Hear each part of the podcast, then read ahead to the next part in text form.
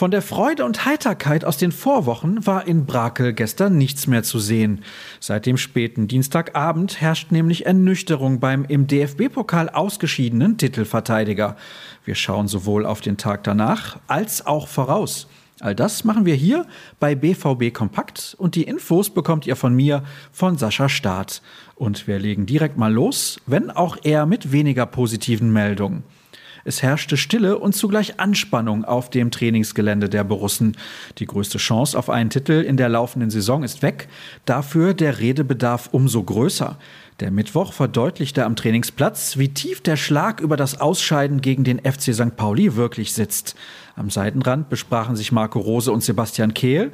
Kurze Zeit später stieß auch Michael Zorg hinzu.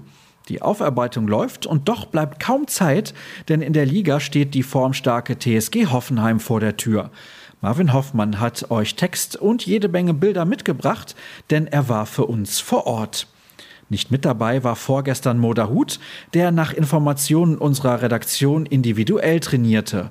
Ob ihn seine Rückenprobleme bis Samstag wieder loslassen, darf zumindest bezweifelt werden. Gleiches gilt für Emre Can, der aber mit seiner Muskelverletzung im Bereich der Adduktoren ohnehin noch länger fehlen wird. Jürgen Kors hat derweil ein Meinungsstück zum Pokal aus verfasst. Mögen die Debatten um Mentalität, Haltung oder Körpersprache auch noch so nerven, die Mannschaft liefert immer wieder Munition für das Feuer der Kritiker, schreibt er.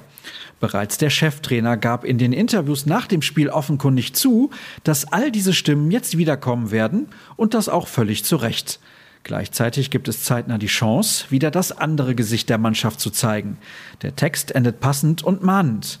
Den massiven Druck, dem Team und Trainer jetzt bereits beim unangenehmen Auswärtsspiel bei der TSG Hoffenheim am Samstag ausgesetzt sind, hat sich der BVB selbst zuzuschreiben. Schauen wir auf etwas Positiveres.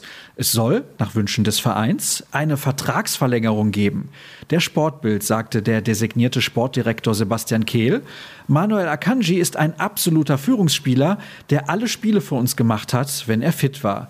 Er ist ein ganz wichtiger Faktor bei uns in der Defensive und hat sich sehr gut entwickelt. Wir haben sehr großes Vertrauen in seine Fähigkeiten, deshalb werden wir natürlich versuchen, seinen bis 2023 befristeten Vertrag zu verlängern. Fast abschließend möchte ich euch auf unseren wöchentlichen Podcast verweisen. In dem ist Cedric Gebhardt mein Gesprächspartner und in den über 50 Minuten Sendung steht natürlich die Pleite beim FC St. Pauli im Mittelpunkt unserer Unterhaltung. Der Ärger der Fans war jedenfalls enorm groß. Wir haben versucht, den Frust so sachlich wie möglich aufzuarbeiten. Das war nicht wirklich einfach. Sogar der Kollege hat sich ein wenig in Rage geredet. Wer mag es ihm verdenken? Und damit sind wir auch schon am Ende dieser Ausgabe angekommen.